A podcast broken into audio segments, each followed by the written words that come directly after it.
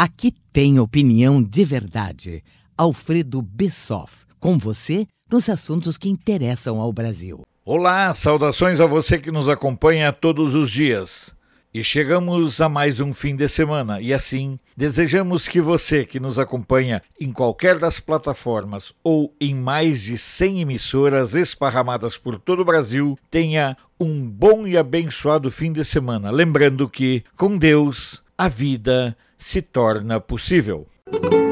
E chegamos enfim a mais uma sexta-feira, dia que antes de todo este terror surgir, era ansiosamente aguardado como sinônimo de confraternização, de momentos de interação para tirar o estresse, colocar em dia outras conversas e, assim, desopilar o fígado, como se dizia com irônica irreverência, sendo que na verdade a gente entupia fígado, vesícula e todo o sistema do corpo humano com os excessos possíveis. Quanto tempo isto faz? Não estou falando aqui em dias, mas a destruição emocional que este tempo enseja, porque há um crescimento apavorante na quantidade de suicídios, a violência doméstica explode em todos os lugares, e o que se vê e o que se sabe é que as pessoas estão destruídas emocionalmente. Trabalho com a comunicação toda a minha vida e nunca enjeitei parada, porque sei que, por maiores que sejam os desafios, bem sei que em seu devido tempo Deus irá me capacitar para além das minhas condições. Eu imagino que por vezes Deus deva ficar matutando: Ah, lá vem ele com outro sonho,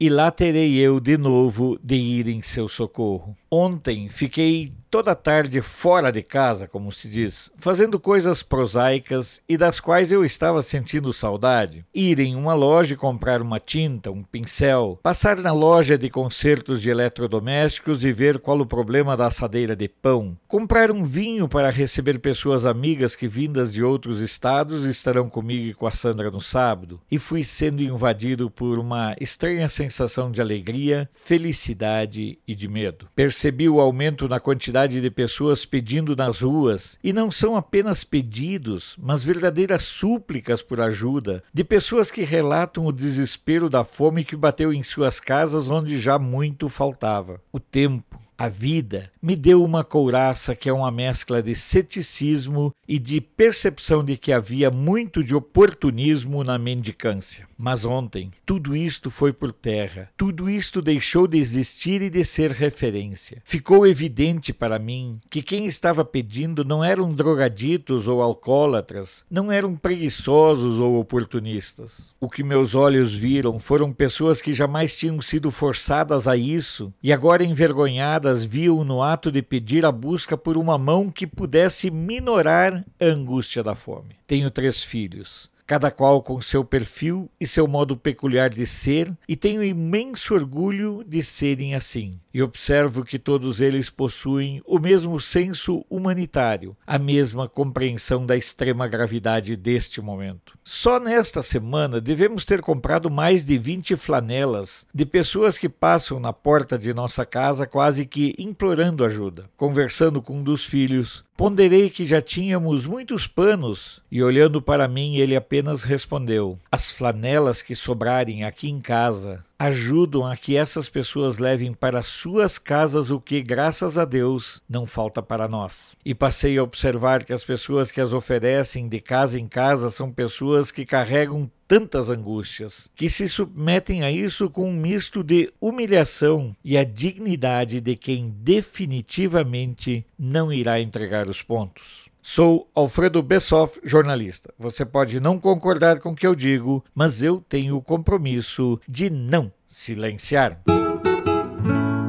Esse foi Alfredo Bessoff, direto de Brasília. Apoio Feira dos Importados, o maior centro de compras da capital federal, onde você encontra de tudo em um só lugar. Até a próxima!